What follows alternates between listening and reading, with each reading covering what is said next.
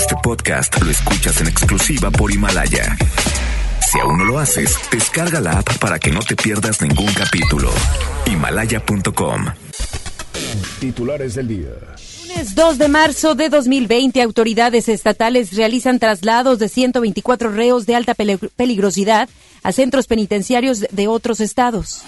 Genera movilización de elementos de seguridad amenaza de ataque armado en la preparatoria número 2 de la Universidad Autónoma de Nuevo León, ubicada en la colonia Obispado. En información nacional afirma la Secretaría de Salud que en México no se ha transmitido el coronavirus. Los cinco casos que se registraron son importados. Presidente de México descarta que el tema del coronavirus afecte la economía del país. Asegura que tenemos una moneda fuerte y finanzas sanas. La Arquidiócesis de Monterrey contempla la cancelación de actividades de Semana Santa en caso de que la autoridad de salud lo solicite como medida preventiva ante el coronavirus. Son las 3 de la tarde con un minuto. Vamos con Judith Medrano. Ella tiene información vial. MBS Noticias Monterrey presenta las rutas alternas. Muy buenas tardes, soy Judith Medrano y este es un reporte de MBS Noticias y Waze. Tráfico. En la avenida Miguel Alemán y Acapulco nos reportan tráfico denso. Accidentes. En el Boulevard Carlos Salinas de Gortari, en su cruce con Iturbide en el municipio de Apodaca, nos reportan un accidente vial. Otro choque se reporta a esta hora de la tarde en la avenida Sendero y José López Portillo. Esto es en los límites del municipio de San Nicolás y Escobedo. Clima. Temperatura actual 35 grados. Amigo automovilista, si va a cambiar de carril, no olvide encender las luces direccionales de su auto. Que tenga usted una extraordinaria tarde. MBS Noticias Monterrey presentó las rutas alternas. MBS Noticias Monterrey con Ana Gabriela Espinosa. La información presentada de una manera diferente. Iniciamos. Muy buenas tardes, bienvenidos y bienvenidas a este espacio de información. Yo soy Ana Gabriela Espinosa y junto a todo el equipo de MBS Noticias Monterrey agradecemos que estén arrancando esta semana con nosotros, además de empezar ya la primera semana de marzo. Se nos fue muy rápido, ya vamos en marzo, ¿en qué momento estamos empezando ya el tercer mes del año? Esperando se encuentre muy bien, maneje con cuidado, permítanos acompañarle, ya sea a su casa o quizás al turno al trabajo. Nosotros le daremos la información de lo que ocurre en la localidad a nivel nacional y también estaremos tocando aspectos mundiales. Vamos a hablar Primero, acerca del traslado de reos de alta peligrosidad a otros centros penitenciarios del país que llevaron a cabo las autoridades estatales. Hacia dónde fueron y todos los detalles los tiene mi compañero Denny Leiva. ¿Cómo estás, Denny? Buena tarde.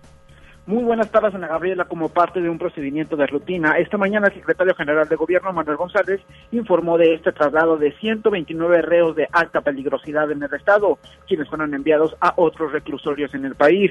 Tras la reunión de seguridad en Palacio de Gobierno, el funcionario indicó que de las 129 personas, 39 son del penal de Cadereyta, 75 más de Apodaca 1 y 5 más son de Apodaca 2 y 10 mujeres son del centro femenino. Los hombres serán llevados a reclusorios en Tepic, Nayarit y otros serán enviados a Hermosillo, Sonora. Por su parte, las mujeres serán trasladadas hacia el estado de Morelos. Sobre estos traslados escuchamos al secretario general de Gobierno, Manuel González.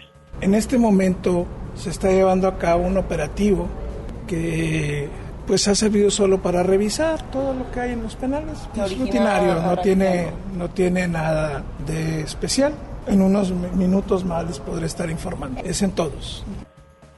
En más información, Ana Gabriela de Seguridad, te comento que el funcionario, el funcionario estatal reveló que durante el mes de febrero se registraron 80 ejecuciones, lo que representa un 25% menos que el mismo periodo en el año anterior, indicando que la tendencia a la, baja continúa desde el pasado mes de noviembre. Y en otro tema de seguridad, luego de que se registrara otra amenaza de tiroteo en una preparatoria de la Universidad Autónoma de Nuevo León, Manuel González reiteró que ya se trabaja en la aplicación de nuevas sanciones para evitar que esto siga sucediendo así como también se tienen sanciones para identificar a quienes sean los causantes de estas movilizaciones policíacas.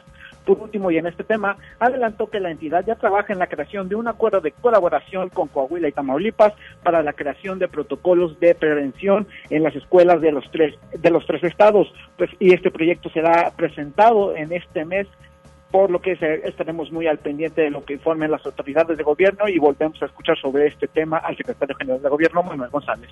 Continuamos en el plan de coordinación con los dos estados y muy pronto se agregará una coordinación en materia de educación. También el sábado en la reunión gira del secretario, los tres estados están haciendo una propuesta para la firma de un convenio de trabajo conjunto entre Coahuila, Nuevo León y Tamaulipas en materia de educación. Y esto tendría que ver esencialmente con, con procedimientos y protocolos de prevención en las escuelas para homologar estos y bueno, pues con algunos otros aspectos de procedimientos administrativos que probablemente podamos adoptar los tres estados.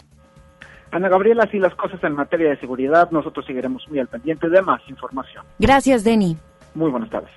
Sobre esto último que nos platicaba nuestro compañero, vaya que sí hace falta que trabajemos más tanto en esos procedimientos, protocolos a seguir en torno a la seguridad, también en legislar, por ejemplo, en torno a las sanciones o a las consecuencias de aquellas personas, ya sea del mismo plantel o planteles distintos y quizás adultos, no como tal los adolescentes o menores, que estén subiendo a través de redes sociales amenazas, amenazas de tiroteos, de algún hecho violento. Falta mucho con respecto a ello. Mientras tanto, pues nos decía ya nuestro compañero Denny cómo es que ya las tres entidades, Coahuila, Tamaulipas, Nuevo León, se estarán juntando para ver procedimientos y protocolos de seguridad, que seguramente será una reunión, un convenio de trabajo importante y teniéndose los resultados tendremos nosotros la oportunidad de podérselos informar. Y le digo que esto es muy importante porque justo hoy, hoy lunes, arranque de semana, pues tuvimos otra amenaza de un ataque armado, el cual generó movilización por parte de elementos de seguridad en la preparatoria número 2 de la Universidad Autónoma de Nuevo León. El plantel se encuentra en la colonia Obispado, en el municipio de Monterrey, lugar en el que se activó el protocolo de seguridad para descartar cualquier tipo de ataque o situación que pusiera en riesgo la integridad de alumnos y personal docente.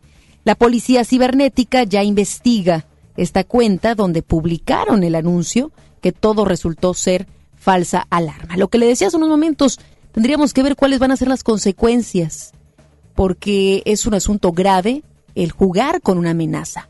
Porque además de jugar con los recursos, es decir, con todo el despliegue operativo que, como tal autoridad empieza a implementar, estamos hablando también de un costo psicológico. El costo psicológico para los alumnos que en cualquier plantel estén, o en este que pudiese ser amenazado, inclusive a los padres de familia. Ese es el costo de, tener temor, incertidumbre del por qué generaron algún tipo de amenaza. Entonces, ya veremos en qué avanza esta temática, porque ya son varias este año. Tan solo este 2020 ya son varias a lo largo de las pasadas semanas. Vamos a otro, a otro tema. Elementos de fuerza civil lograron anoche la detención de un sujeto acusado de haber acosado a una mujer al interior de uno de los vagones del metro.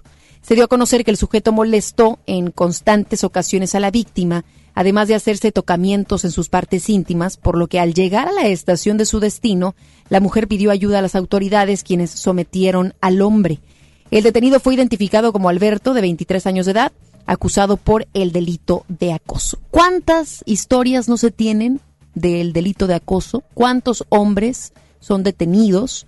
Aquí yo creo lo más importante es el seguimiento que se le da a estos casos. Legalmente, por supuesto, habrá alguna repercusión. Sin embargo, estamos hablando de personas que ya se están acercando de manera violenta a la mujer. Si bien todavía no la están tocando, la realidad es que están generando un ambiente que pudiera favorecer la violencia hacia la mujer. Y ahí la estrategia sin duda tendrá que ser cómo apoyar a esta persona, a este hombre, psicológicamente, psiquiátricamente, y cuál es el proceder. Porque historias como estas después continúan y como lo he platicado con usted, llegan hasta la puntita del iceberg, que es esta, la de la violencia hacia la mujer en sus muchas formas de ser. ¿Cuál es la estrategia a nivel federal? Hablando tanto lo que marca la Constitución, pero también lo que las instituciones pueden hacer para ir disminuyendo este tipo de violencia. Culturalmente hablando, ¿qué se puede hacer? Eso es lo que tendríamos que estar esperando por parte de las autoridades. MBS Noticias, Monterrey.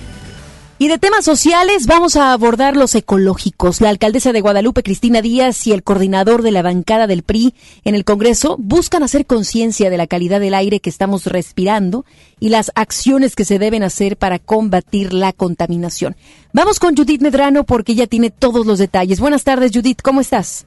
Gracias, Ana Gabriela. Te saludo con gusto. Te informo que el municipio de Guadalupe y el diputado Francisco Cienfuegos, coordinador de la bancada del PRI Congreso local, buscan una mejor calidad del aire. La alcaldesa Cristina Díaz Salazar, en su mensaje a los estudiantes de la secundaria número 80, José Joaquín Fernández de Lizardi, de la colonia Fonavit Los Independientes, les dijo que uno de los problemas que se tiene en el municipio de basura en la calle provocado por las personas que las tiran principalmente, Ana Gabriela, los envases de plástico. ¿Qué fue lo que dijo Cristina Díaz? Vamos a escucharla. Hoy con el diputado Francisco Cifuegos nos unimos todos a esta gran campaña del medio ambiente. Estamos comprometidos por crear esta cultura a la que hoy a través de este programa Eco Challenge nos convoca a todos. Es decir, vamos todos a ser más cuidadosos. No tiremos los plásticos a la banqueta, en las calles. A veces se nos hace fácil donde quiera arrojarlos. Por su parte, el diputado Francisco Cienfuegos Martínez dijo que hasta el momento con el programa Aire Limpio ya se han visitado más de 100 escuelas del área metropolitana de Monterrey, en donde se tiene el compromiso de reciclar plástico y con el dinero que se recaude ser entregado a la Sociedad de Padres de Familia para realizar mejora en los planteles educativos. Escuchemos a Francisco Cienfuegos. La reforestación que está haciendo, el material deportivo y en su programa de Guadalupe Respira se está sumando al reto ecológico de estar reciclando y crear una cultura diferente en el desarrollo de los pequeños eh, que habitan el municipio de Guadalupe, que el día de mañana ellos tengan la posibilidad de tener un mejor, una mejor calidad del aire que la que nosotros nos está tocando vivir ahorita. ¿Esto lo va a realizar en todas las escuelas públicas? En todas las que alcancemos, lo estamos replicando día con día. Eh, ya llegamos esta semana a las 100 primeras planteles educativos que vamos a seguir eh, incorporando a este programa. Ana Gabriela te comentó además que en este evento se realizó el abanderamiento de los estudiantes de La Paz. Además, se entregó material deportivo. Ana Gabriela, mi información. Muy buenas tardes. Muy buenas tardes. Gracias, Judith. Buenas tardes. El Poder Judicial del Estado emitió una convocatoria interna para la contratación de jueces de primera instancia en materias familiar, civil, penal y mercantil. En la convocatoria se detalla que solo el personal del Tribunal Superior de Justicia puede postularse para los cargos y que las inscripciones comienzan el día de hoy y estarán abiertas hasta el próximo viernes. La lista de aspirantes calificados para tomar los cargos disponibles se dará a conocer el próximo 10 de junio y posteriormente estarán en el cargo hasta el 31 de diciembre del 2021. No se dieron a conocer el número de vacantes disponibles. Un juez mixto ordenó el embargo de tres cuentas bancarias del municipio de Melchor Ocampo por un litigio con un constructor. La orden se dio luego de una demanda contra este municipio en 2017, la cual fue promovida por particular Néstor Guerrero Segura, quien alega la falta de un pago de 1.1 millones de pesos por la construcción de una cancha de fútbol techada y la ampliación de un drenaje pluvial realizadas en la colonia Charco Redondo en el 2015 durante la gestión del alcalde Ponciano López. Por su parte, el asesor jurídico del municipio, Antonio Vaca, cuestionó la decisión del juez y detalló que los trabajos no han sido liquidados porque desde que se estrenaron ya presentaban daños, por lo que la Auditoría Superior del Estado señaló observaciones en ambas obras en la cuenta pública 2015 que aún no han sido solventadas. Y luego de que se hiciera viral en redes sociales el caso de una pareja homosexual siendo atacada, más bien siendo sacada, corrijo, siendo sacada por un guardia de seguridad de una plaza comercial por tomarse de las manos, miembros de la comunidad LGBT realizaron un besotón en forma de protesta en las instalaciones de esa plaza. Alrededor de 200 personas asistieron el día de ayer en la plaza comercial ubicada sobre la avenida Insurgentes en la colonia Vista Hermosa, en el municipio de Monterrey, en donde de manera simultánea se dieron un beso y recorrieron los pasillos demandando igualdad. Por su parte, uno de los afectados, Jonathan Ponce, declaró que interpondrá una denuncia ante la Profeco y la CONAPRED, pero señaló que su intención no es que corran a las personas que los discriminaron y agregó que no ha tenido respuesta de los responsables de la plaza comercial. Mire, que este tipo de situaciones pues se dan en ciudades como las nuestras, conservadoras, que apenas si estamos despertando un poquito más a la libertad de expresión, a también la no discriminación a las personas que tienen alguna orientación sexual diferente a la nuestra. Eh, esto que hicieron eh, la comunidad LGBT, pues es conciencia, empezar a generar conciencia. Y yo le diría más bien al guardia o a la persona de seguridad si es que estaban dejando de prestar atención, por ejemplo, a los posibles robos o algún otro tipo de delito, algún otro tipo de circunstancia de inseguridad que se presentase y no de que se estuvieran eh, dos, dos personas demostrando afecto en público. Me explico, un beso. Eh, vaya, ¿dónde ponemos, dónde está la el balance, dónde está, eh, dónde estamos poniendo nuestra atención, ¿no? Y también, sin juzgar a esta persona, seguramente, pues vive eh, algo eh, cultural, familiar distinto y que no le ha permitido tener esa apertura. Pero este tipo de, de manifestaciones son importantes para generar mayor respeto a la diversidad que existe actualmente, no solamente en Monterrey, no solamente en Nuevo León, sino en el mundo. Más adelante, en MBS Noticias, Monterrey. Suban cinco casos de coronavirus en México. Y presidente de México considera que el tema del coronavirus no afectará la economía del país. Regresamos después del corte a MBS Noticias Monterrey con Ana Gabriela Espinosa. Envuelta en los acordes de su orquesta sinfónica y dispuesta a enamorar en todo momento con su potente interpretación, regresa a Monterrey la mujer que con su sola presencia hará vibrar el escenario. Lupita D'Alessio, en concierto sinfónico. 28 de marzo, Auditorio Pabellón M. Compra tus boletos en Ticketmaster o taquillas del auditorio.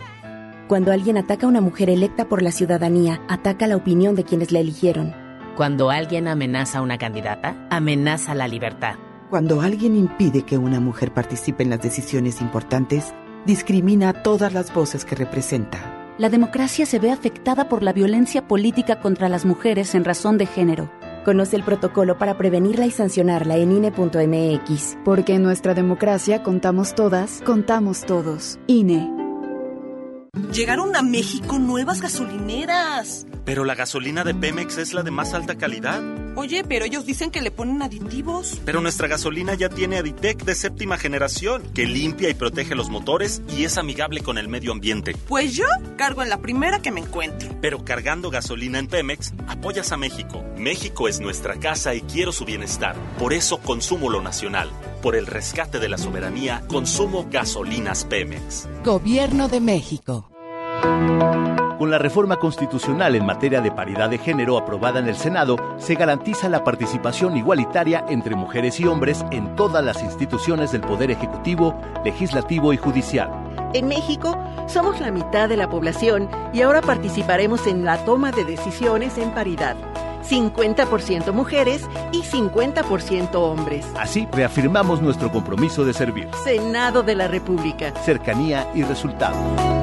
TDG Records presenta La desobediencia de Marte. La obra plantea el duelo que transformó la historia de la humanidad, con el primer actor, Víctor Trujillo, en compañía de Mauricio Isaac. Show Center Complex, sábado 28 de marzo 2020. Adquiere tus boletos en sistemas superboletos y taquillas del Show Center. En Soriana, cuida tu salud y también tu economía, porque en nuestra farmacia, con tu tarjeta recompensas, al acumular tres compras en tus medicamentos recurrentes, te llevas la cuarta pieza gratis. Sí, llévate la cuarta pieza gratis. Con la farmacia de Soriana, ahorro a mi gusto. Consulta a tu médico y evita automedicarte. Aplican restricciones.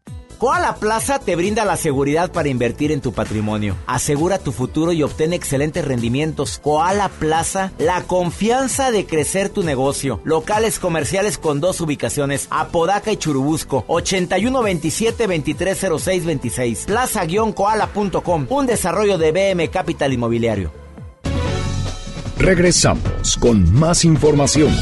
MBS Noticias Monterrey con Ana Gabriela Espinosa. Información nacional. Hasta el momento, la Secretaría de Salud a nivel federal ha detectado cinco casos de COVID-19 o coronavirus. El último se confirmó el día de ayer en Chiapas. Apenas el viernes estábamos cerrando con la cantidad de dos, uno en Ciudad de México y otro más en Sinaloa. Ya se agregan tres casos más. Ante esto, el presidente de México descartó que la economía pueda ser afectada argumentó que tenemos un peso fuerte y finanzas sanas. Vamos con Rocío Méndez hasta la Ciudad de México, que ella tiene el detalle. Buenas tardes, Rocío.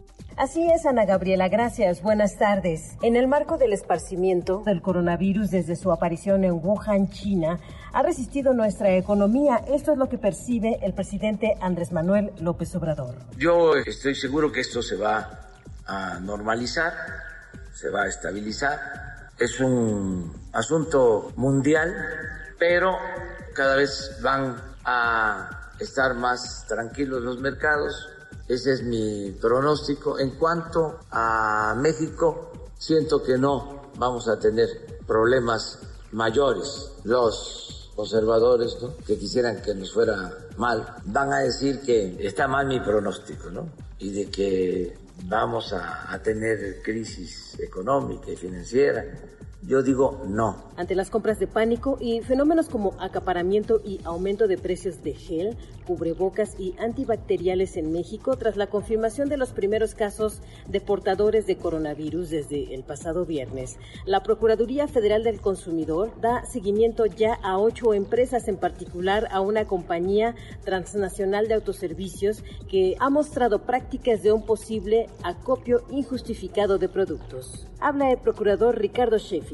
En ciertos negocios que pretenden especular. En el 2009 hubo un caso y lo empezamos a monitorear desde hace un mes y efectivamente ha habido un acopio desmedido, sobre todo del tema de cubrebocas de esta empresa. Y ha aumentado el precio porque lo venimos midiendo también semana con semana. Y si se pasa de rosca a alguien, vamos a aplicar la ley. Y eso lo estamos haciendo ya. Hubo requerimientos desde el viernes de la semana pasada. Es el reporte al momento. Muchísimas gracias a nuestra compañera Rocío Méndez y para informarle la actualización acerca de estos casos, uno de ellos eh, se presentó en Torreón, de 20 años, una, una mujer, y en Chiapas otra mujer más de 18 años. Así es que en cuanto tengamos más información relacionada a, su estado de salud y el proceso que se está llevando a cabo por parte de la Secretaría de Salud, estaremos nosotros proporcionándolo aquí a través de MBS Noticias Monterrey. Y el subsecretario de la Secretaría de Salud, Hugo López Gatel, hizo un llamado a la población a no realizar compras de pánico por temor a un contagio de coronavirus. Too late. ¿Cuánta gente ya está comprando? Eh, vea usted, nada más en grupos de Facebook, Internet, páginas web, empiezan a vender estas, estos cubrebocas en un precio infladísimo. ¿eh? Es, es, impresionante cuánto están cobrando por cualquier estilo de, cubrebocas. Eh, también cantidad importante de antibacteriales y todos los productos que se utilizan para limpiar las casas ya se empezaron a agotar, ya se empezaron a comprar de forma este de pánico. En fin, el secretario diciendo ahora que no hay que hacer estas compras de pánico y agregó que a pesar de que ya se confirmaron los primeros casos en el país, no es necesario comprar desinfectantes con cloro ni cubrebocas los cuales mencionó no se requieren para utilizarlos si no se tienen síntomas respiratorios. Gatel también mencionó que tampoco es necesario desinfectar las casas, los espacios de trabajo, ni las escuelas con desinfectantes que tienen cloro. Importante entonces seguir las recomendaciones que ofrece la Secretaría de Salud en relación a esto. Lo que sí debemos hacer o las recomendaciones que mm, enmarca ya la autoridad, específicamente en Nuevo León, es que nos lavemos las manos con agua y jabón, limpiar y desinfectar superficies y objetos de uso común, al toser o estornudar, cubrirse la boca y nariz con un pañuelo o con el brazo, no tocarse ojos, nariz y boca, evitar aglomeraciones, utilizar gel antibacterial cuando no pueda lavarse las manos y no automedicarse. Ya si usted tiene algún síntoma, acuda a su unidad médica más cercana y para situaciones en particular, le vamos a dejar los teléfonos de la coordinación del programa de salud 81 20 33 73 13 o 81 12 033 73 14. Aclarar entonces lo que sí se debe hacer. No es tanto la compra de pánico, sino más bien lávese las manos, láveselas constantemente. Y si empieza usted a detectar algún síntoma de resfriado, pues ya tendrá usted que ir a algún centro de salud. Eso es lo importante, no, generar pánico. Yo, yo creo lo más importante cuando pasamos algún tipo de situación como esta, que no, no solamente nacional, sino mundial, informarnos sobre todas las cosas informarnos acerca de lo que ocurre, cómo nos podemos cuidar y nosotros estaremos dándole la información importante acerca del coronavirus. Y para atender la emergencia sanitaria por la llegada del coronavirus al país, el coordinador de Movimiento de Regeneración Morena, Mario Delgado, presentó ante la Cámara de Diputados la creación de un fondo extraordinario de 25 mil, 25 mil millones de pesos. El diputado declaró que se plantea que se modifique la ley de ingresos de este año a fin de que el gobierno federal acceda a este a esos recursos y agregó que la propuesta la haría ante los integrantes de la Junta de Coordinación Política. Por su parte, el subsecretario de Prevención y Promoción de Salud, Hugo López Gatel declaró que no se necesitan 25 mil millones de pesos para hacer frente al COVID-19. Así lo declaró durante una conferencia en Palacio Nacional en la que agregó que lejos estamos de necesitar esa cantidad de dinero. Y señaló que hay un sector salud que lleva muchos años en condiciones muy precarias, pero no para este coronavirus, por lo que la cantidad sería bien recibida para atender las carencias que enfrentan y la Secretaría de Relaciones Exteriores afirmó que no ha recibido planteamiento oficial de Estados Unidos luego de que el presidente de ese país, Donald Trump, anunció que consideraría imponer restricciones de entrada en la frontera con México por el coronavirus. A través de un comunicado, la dependencia señaló que ambos gobiernos han mantenido una comunicación estrecha y eficaz, especialmente con las autoridades de salud. Y siguiendo con el tema del coronavirus y regresando a lo que pasa aquí en la entidad, hace unos momentos yo le platicaba acerca de las recomendaciones que han emitido ya eh, las autoridades aquí estatales, pues Nuevo León ya está tomando medidas necesarias para evitar la propagación del virus. Vámonos primero al municipio de Escobedo porque ahí se presentaron acciones preventivas. ¿Cuáles son estas? Platícanos, Giselle. Muy buenas tardes, Giselle Cantú la línea. Así es, Ana Gabriela, muy buenas tardes. Y ante la presencia del COVID-19 en el país, el municipio de Escobedo anunció que reportará las medidas de prevención. Te comento que la alcaldesa Clara Luz Flores Carrales acudió a las instalaciones de Puerta Violeta, donde se realizan capacitaciones sobre cómo hacer cubrebocas y cómo preparar el gel antibacterial. Estos cursos están dirigidos a la población en general con la intención de que no se crea un pánico por el desabasto de estos productos. Escuchemos lo que nos comentó la alcaldesa Clara Luz Flores Carrales. Nosotros esperamos que, que si las madres de familia estén que se acerquen a cualquier DIF o a cualquier aquí a la, a la Puerta Violeta o cualquier instancia municipal y ahí les referimos los cursos como oyeron son de 9 a 12 en, en la Puerta Violeta, de 9 a 2 y de 3 a 6 para que les podamos dar los, los moldes y una capacitación así como eh, rápida de cómo se puedan hacer. Como quiera estamos subiendo tutoriales en redes sociales para que vean cómo se pueden hacer los tapabocas. En los que son más eh, definitivos, vamos los cuidados específicos y los que son provisionales, pues son estos. Nosotros lo que queremos es que pues que cada madre de familia pueda tener en su casa y se sienta tranquila con esa situación. Además, la presidenta municipal comentó que en las instituciones educativas, instancias municipales y en los puntos de mayor concentración se entregarán folletos con las recomendaciones y cuidados que se deben seguir para evitar contagiarse con este virus. Añadió que al personal administrativo y elementos policíacos, principalmente los de proximidad, también se les brindó una capacitación para que repliquen las medidas de prevención a la ciudadanía. Ana Gabriela, esta es la información. Muy buenas tardes.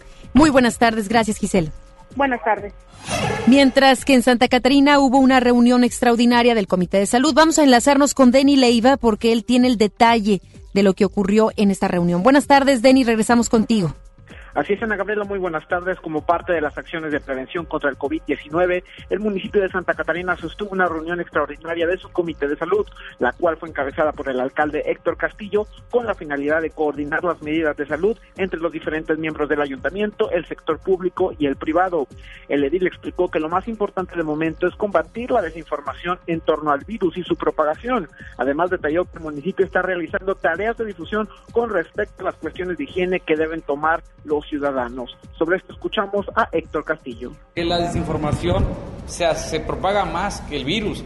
¿Qué es lo que vemos? Informar a las personas, en este caso aquí están desde representantes de industriales, eh, educación, como es Nelly, por parte de lo que es jardines de niños, primaria, secundaria, diversas universidades, eh, representantes de vecinos, sectores religiosos. Lo que vemos es difundir la información, mencionar lo que tenemos también en stock, pero en este caso, obviamente, todo parte del Estado en coordinación con la Federación. El gobierno municipal lo que hacemos es difundir lo que nos comunicaron ya en la Junta de la semana pasada con el doctor de la O y ya por eso en este caso invitamos a la sesión extraordinaria del Comité de Salud para estar difundiendo toda la información.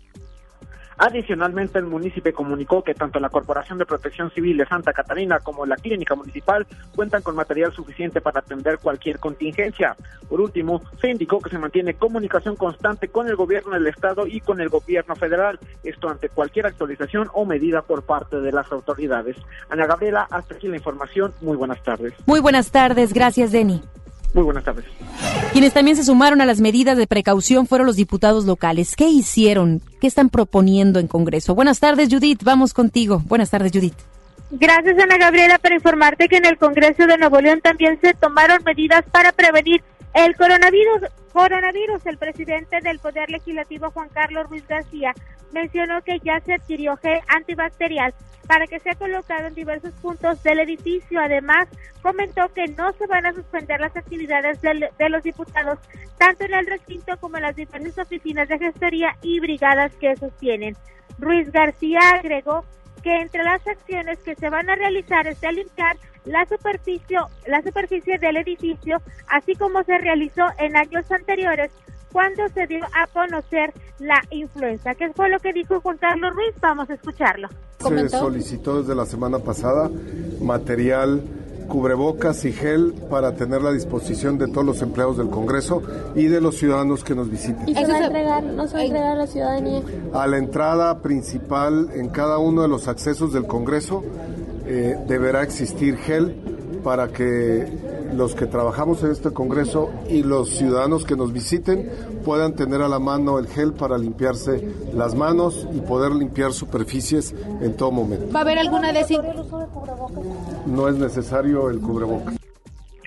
Ana Gabriela, y es que el presidente del Congreso comentó que ya en años anteriores habían tomado estas medidas como el lavado de manos, el uso de gel antibacterial. Eh, pues ahora, pues esas acciones se van a volver a retomar aquí en el recinto legislativo. Ana Gabriela, en mi información, muy buenas tardes. Muy buenas tardes, gracias Judith. Buenas tardes.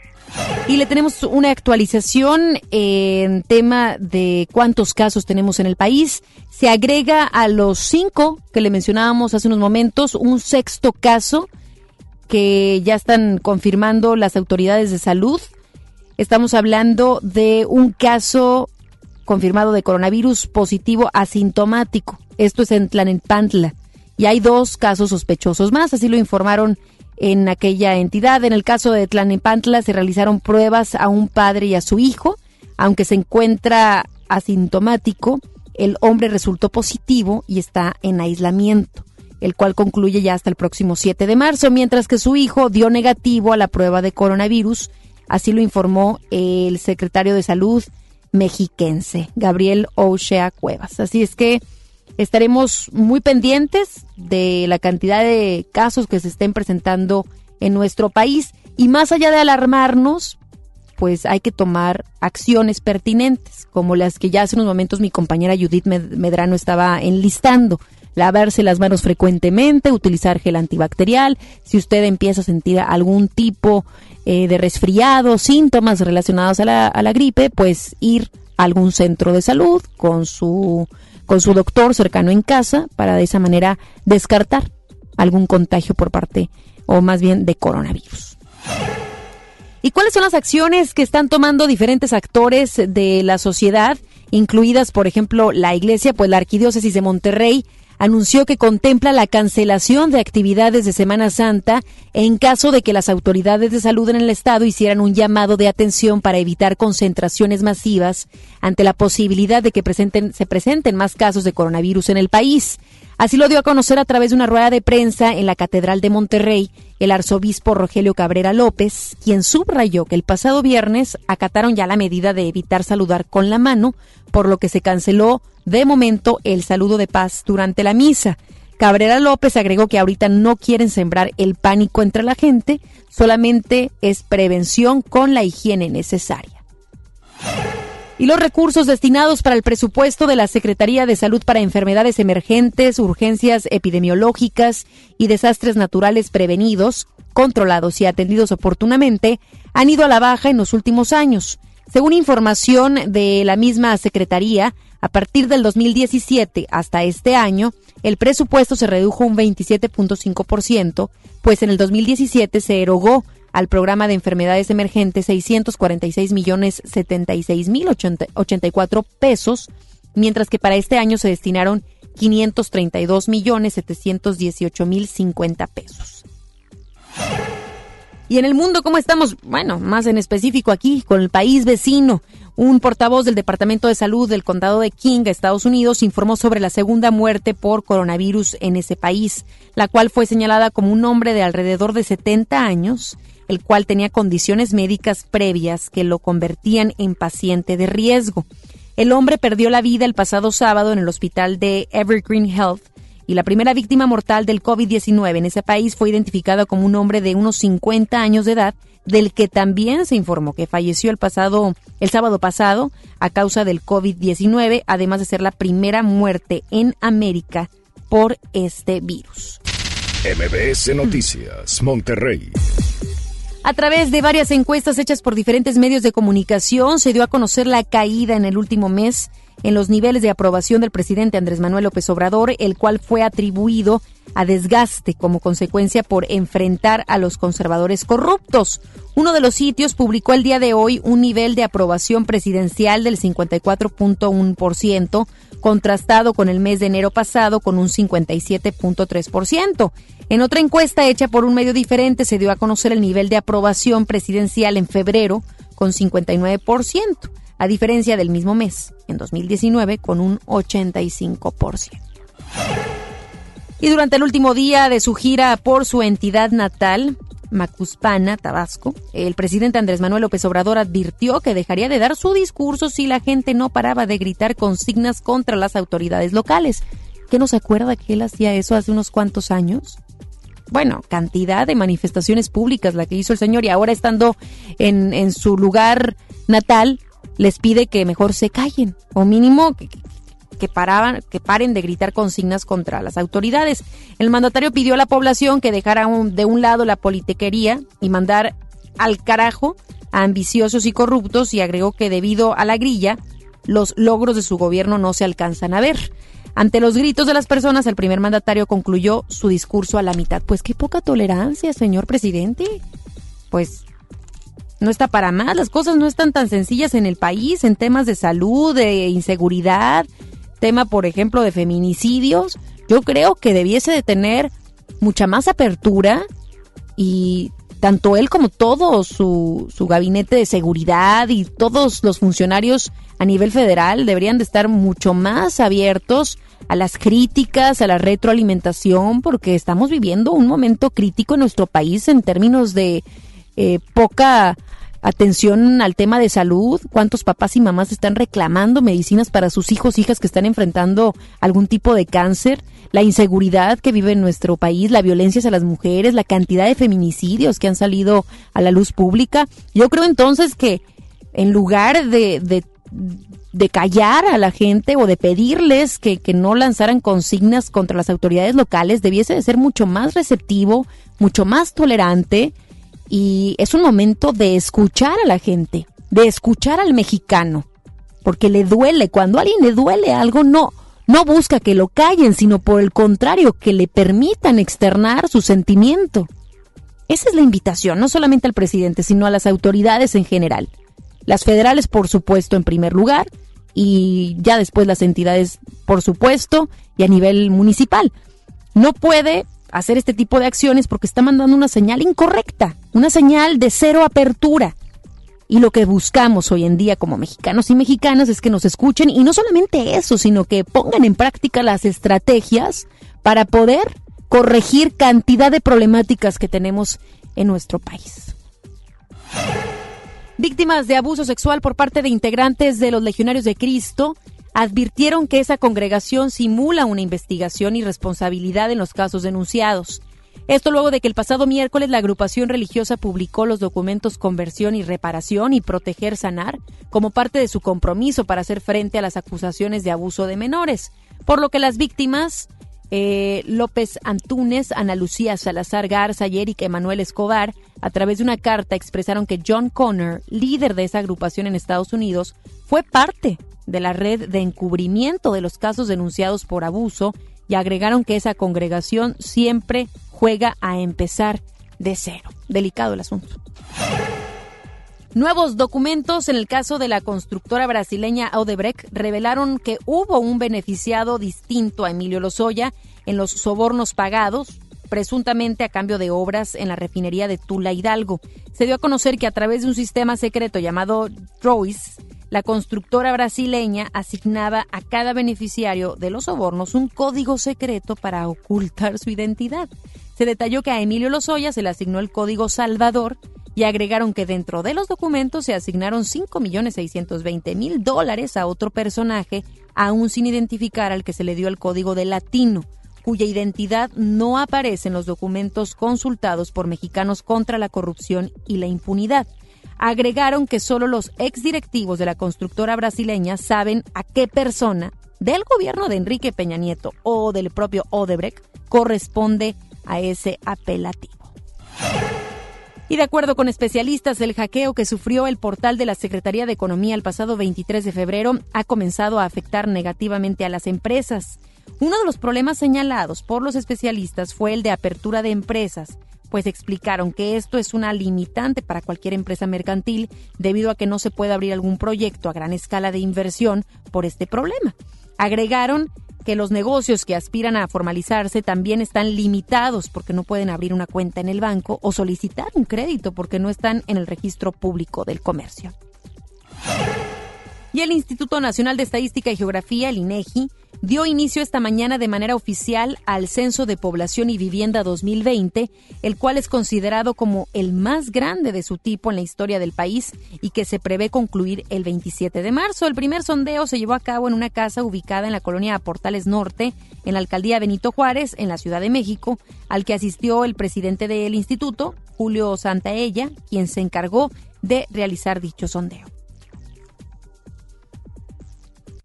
Los espectáculos con Ramiro Cantú. Hola Ramiro, ¿cómo estás? Feliz lunes. Gracias Ana Gaby, pues vamos con las novedades de los espectáculos. Este fin de semana hubo muchos eventos en la ciudad de Monterrey. Uno de ellos fue Jaripeo Sin Fronteras 2020, donde bueno, sabemos que fue este por Pepe Aguilar y toda su familia. Estuvo acompañado por sus hijos Ángel y Leonardo, quienes hicieron de las suyas en este evento, donde bueno, sabemos que hubo jinetes, mariachi y banda, sobre todo el famoso jaripeo que es tradicional en la familia Aguilar. En este espectáculo, previo a este evento, tuvimos la oportunidad de platicar con Pepe Aguilar. Sabemos que, bueno, él está orgulloso de sus hijos, Leonardo y Ángela, que lo está lanzando en grande la música. Y también, por supuesto, el tema obligado de la prensa que lo aborda en diferentes lugares. Muy orgulloso de mis hijos, muy feliz de cómo eh, están ya haciendo toda una realidad en esto. Sí, muy contento. Ángela, bueno, le está yendo tremendamente bien y y creo que eh, el público tiene a dos artistas para rato, si Dios les presta vida, están muy bien educados, muy bien entrenados los güeyes. Yo sí dije lo que dije y lo vuelvo a decir. Hay lugares para todo, aquí está todo dar, voy a presentarme aquí. Qué bueno que vengan, se los agradezco mucho. Las veces que vengan, yo siempre voy a aprovechar esa oportunidad. Pues estaré tarugo, ¿qué? Pues de eso vivo. Por supuesto que voy a hablar siempre con ustedes. Yo lo único que dije es que cuando alguien te dice que no, pues hay que aprender a respetar. Bueno, pues es lo que contestó el cantante. Cambiando de información, también se presentó en la ciudad de Monterrey Carlos Rivera. Trajo su evento, esta gira de conciertos que ya está en su fase final, Guerra Tour 360, el cual consistía en un escenario en el centro de la arena de Monterrey, donde bueno, pudo ahora sí que deleitar a todo el público regio con sus diferentes éxitos como fascinación y demás. Carlos Rivera tiene novedades, tendrá un DVD en vivo y también va a realizar un dueto con la banda MS. Gracias por, por su cariño, por su amor, por todo lo que han hecho con esta guerra. Se ha multiplicado tanto a el público, las ciudades recorridas. Eh, estamos a punto de hacer ciento y cacho de conciertos y, y lo que nos falta. El concierto que dimos en diciembre en el Hipódromo de Palermo, ahí es donde eh, grabamos esa noche y que vendrá pronto, esperemos que a mediados de año. Eh, ¿Qué más? Estamos planeando varias cositas más. Viene nuestro dueto con la banda MS, que está espectacular, yo creo que les va a encantar. Estoy súper contento, yo creo que es una de las colaboraciones que más alegría me ha dado hacer. Eh, nos hemos hecho muy amigos, además, con toda la gente de la banda, con eh, mi amigo Sergio Lizárraga, y, realmente lo que viene es muy especial. Eh, es una versión de algo que ustedes ya conocen, pero, esperemos que les guste. Bueno, pues sí, las novedades de los espectáculos, 5 de la tarde tenemos mucho más información en contacto a través de FM Globo. Ya los escucharemos. Gracias, Ramiro. Buenas tardes. Vámonos a una pausa, ya regresamos con más. Regresamos después del corte a MBS Noticias Monterrey con Ana Gabriela Espinosa. Casa y estilo primavera. Encuentra las últimas tendencias para tu hogar con hasta 30% de descuento, más hasta 15 mensualidades sin intereses con tarjeta Palacio o hasta 12 con bancarias. Febrero 21 a marzo 15 de 2020. Soy totalmente Palacio. Consulta términos en elpalaciodehierro.com. Sorpréndete, llegó Ganahorro de Afore Móvil. ¿Quisieras ahorrar para tu retiro, pero siempre te falta dinero? Ya puedes gastar y ahorrar al mismo tiempo sin poner un peso más. Descarga y usa la aplicación Afore Móvil. Compra en línea desde tu celular los productos que te gustan al precio que ya conoces. Y por cada consumo recupera una parte de tu gasto como ahorro voluntario en tu cuenta Afore. Así de fácil. Con Ganahorro de Afore Móvil, ahorrar ya no te cuesta. Generación Afore. Con SAR. Gobierno de México. El Consejo de la Judicatura Federal cumple 25 años. Somos el órgano responsable de preservar y fortalecer la autonomía, independencia e imparcialidad de los jueces y magistrados federales. ¿Cómo? Mediante la administración, vigilancia, disciplina y carrera judicial con altos estándares éticos y profesionales para que la sociedad reciba justicia pronta, completa, gratuita e imparcial. Consejo de la Judicatura Federal, el poder de la justicia. FM Globo 88.1 presenta a una de las obras más aclamadas a nivel mundial, con un elenco que reúne al mejor talento musical de nuestro país. Y llega a Monterrey. Jesucristo, ¿qué pasará? Jesucristo Superestrella. Territorio Globo. Inscríbete en nuestras redes sociales para ganar boleto doble en la zona especial de FM Globo y disfruta de la mejor ópera rock de Broadway con Beto Cuevas, Eric Rubin, María José, Leonardo de Lozane, Kalimba, Enrique Guzmán y Samo. Sábado 7 de marzo, 5 y media de la tarde. Auditorio Pabellón M. Jesucristo. Jesucristo Superestrella. Vive el territorio Globo en FM Globo 88.1. La primera de tu vida. La primera del cuadrante. ¿Qué crees? Tengo sed. Y yo lo que tengo es hambre. ¡Qué buena combinación! Porque cada viernes de este mes, al comprar un combo familiar en el Pollo Loco, nos dan una Coca-Cola sin azúcar de dos litros y medio. ¡Magnífica promoción! ¡Claro! ¡Hay que aprovecharla! Usted escucha MBS Noticias Monterrey con Ana Gabriela Espinosa. Información internacional. El exalcalde de South Bend, Pete Buttigieg, anunció que abandonaría la carrera presidencial dentro del Partido Demócrata debido a su lugar en las preferencias electorales. La información de acuerdo a declaraciones de ayudantes de su de su campaña y se dio a conocer que a solo dos días del supermartes el primer precandidato abiertamente homosexual se ubicaba en el quinto lugar de las preferencias electorales. Debido a esto, decidió que es difícil que los actuales resultados mejoren y por eso decidió bajarse de la contienda. Se baja entonces Pitt después de estar dentro del Partido Demócrata como el quinto, el quinto preferido. Así es que vamos a ver cómo se acomodan las cosas en el país vecino en cuanto al supermartes que estamos ya próximos a. Y en Venezuela, el líder opositor Juan Guaidó declaró que el pasado sábado un grupo armado intentó asesinarlo mientras participaba en una manifestación antigubernamental y responsabilizó al presidente venezolano Nicolás Maduro por el ataque. El presidente interino publicó a través de su cuenta de Twitter un video en el que mostró cómo uno de sus vehículos terminó con al menos nueve impactos de bala tras el ataque y señaló que eso no los iba a hacer retroceder. Juan Guaidó dijo saber a qué se enfrenta al retar al gobierno chavista, al que considera una dictadura, la cual señaló de tener vínculos con el narcotráfico y con grupos terroristas. Y la Autoridad de Regulación de Internet en China ordenó retirar de la tienda de aplicaciones de una empresa tecnológica el videojuego Plague Inc., el cual simula crear un virus para diseminarlo a través del planeta. Según declaraciones de la empresa encargada de crear el videojuego, se retiró el contenido de la tienda debido a su contenido ilegal. El videojuego salió hace ocho años y cuenta actualmente con alrededor de 130 millones de jugadores en el mundo, el cual cada vez que surge una epidemia real como el ébola y ahora el COVID-19, el número de descargas se llega a disparar. Deportes con Paco Ánimas. Muy buenas tardes, Paco, ¿cómo estás? Arrancando la semana y me imagino con mucha información deportiva.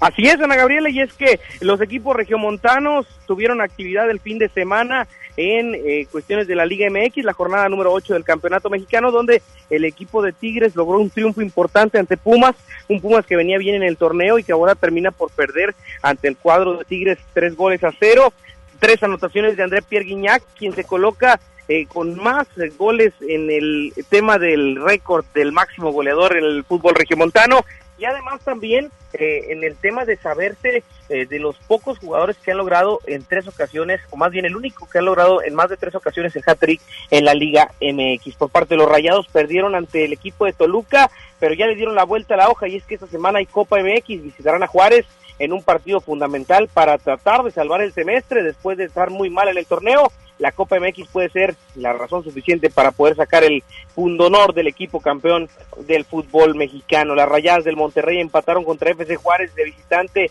en la jornada de la Liga MX femenil y hoy juega Tigres femenil contra el equipo de el Morelia en la cancha del Universitario a las 8 de la noche. Así que el fútbol regio no para y la actividad futbolística tampoco. Semana de Copa MX y después habrá jornada del fútbol mexicano y posteriormente habrá también media semana de CONCACAF con un Tigres que estará enfrentándose al cuadro del New York City. Así que por lo pronto a descansar y a esperar el partido más tarde con el equipo de Tigres femenil, pero la semana viene intensa en cuestiones futboleras. Ah, interesante, Paco, pues estaremos al pendiente de todos los detalles que tengas. Y estábamos revisando aquí, le atinaste a dos de los tres pronósticos me fallaron los rayados nada más, me fallaron los rayados del Monterrey, pero eh, pues eh, tristemente no, yo pensaba que el equipo de Mohamed podría sacar el resultado allá y eh, pues terminó por perder. El equipo de Cruz Azul gana ante Morelia y es el líder general de la competencia y el equipo de Tigres pues derrotó a los Pumas, como lo platicamos aquí el viernes. Sí, pues la verdad es que está de, de, aplaudirte, porque pues en muchas ocasiones sí le has acertado, ¿eh? Como que sí se te da esto deportivamente hablando, Paco.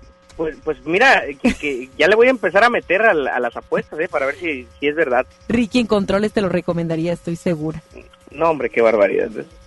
me tienes que recomendar a alguien que sepa apostar, no a alguien que no sepa.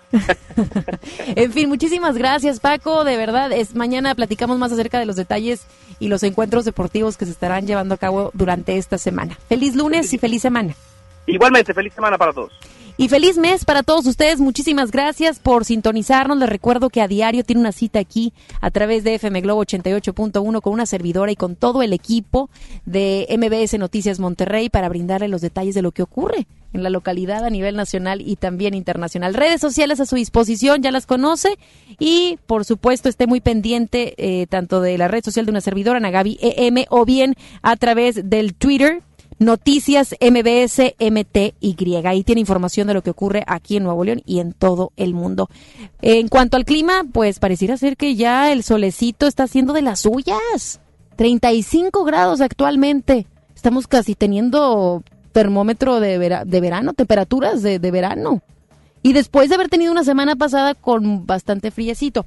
Para que lo considere, el día de hoy tenemos una máxima de 36, una mínima de, de 18. Y si, si, usted se está preguntando cómo estará toda esta semana, mañana martes una máxima de 28, mínima de 17. El miércoles volvemos hasta los 30 grados. Y ya el fin de semana, pues estaremos entre 27, 24 como máxima y 16 y 13. Pues ya se empieza a sentir un poco más el calorcito. Pues estamos prácticamente a cuántos días de, de que empiece la primavera, 19 días. 19 días, si no, si no me están saliendo mal las cuentas. Así es que a disfrutar de estos últimos días, porque después viene la primavera y por supuesto que cambian las cosas de alguna manera. Muchísimas gracias por haber estado con nosotros, que pase muy buen lunes, muy buen marzo. Se queda ahora con Gaby Vargas. No importa cómo estés, siempre puedes estar mejor. Mejor, mejor. Con Gaby Vargas.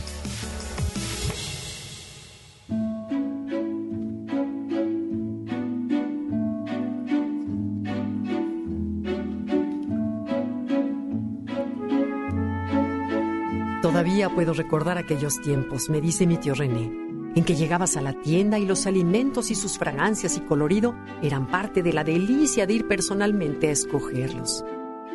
René recuerda con cierta nostalgia, me cuentan, a esa época en la que las señoras iban al mercado con una canasta en el brazo y ahí colocaban cada una de las frutas y verduras que compraban.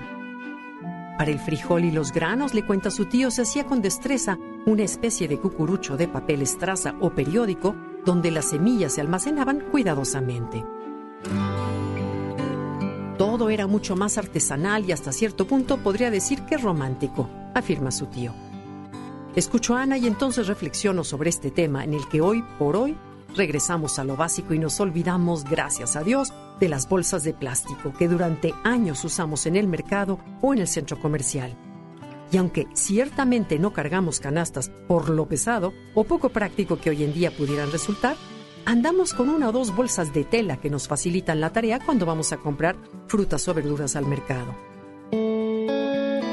Como sabemos, desde el primero de enero entraron en vigor las nuevas disposiciones del artículo 25 de la Ley de Residuos Sólidos en la Ciudad de México, en la cual las autoridades dieron a conocer que las empresas no podrán comercializar, distribuir o entregar bolsas de plástico.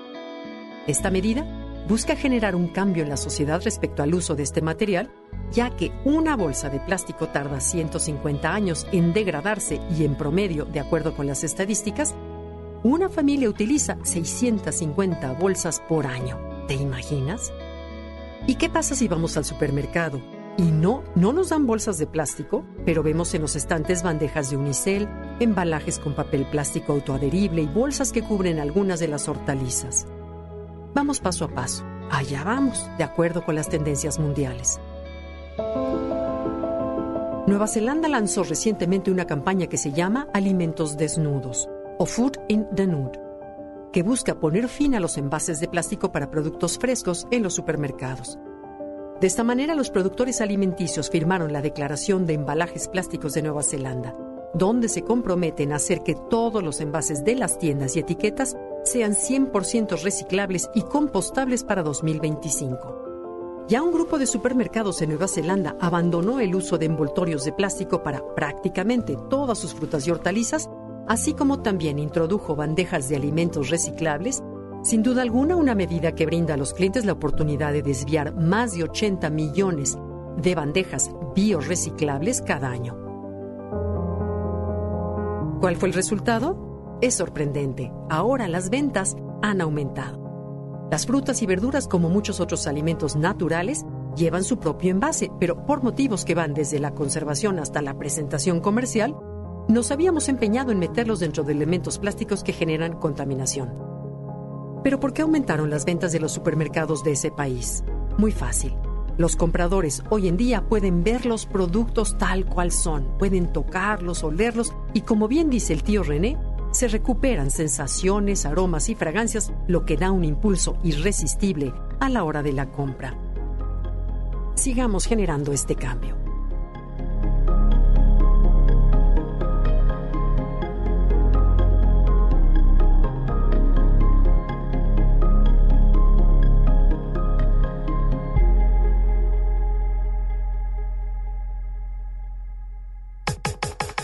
Comenta y comparte a través de Twitter. Gaby-Vargas. Gaby-Vargas. No importa cómo estés, siempre puedes estar mejor. Mejor, mejor. Con Gaby Vargas. Esto fue MBS Noticias Monterrey con Ana Gabriela Espinosa. Lo esperamos en la próxima emisión o antes si la noticia lo requiere. Este podcast lo escuchas en exclusiva por Himalaya.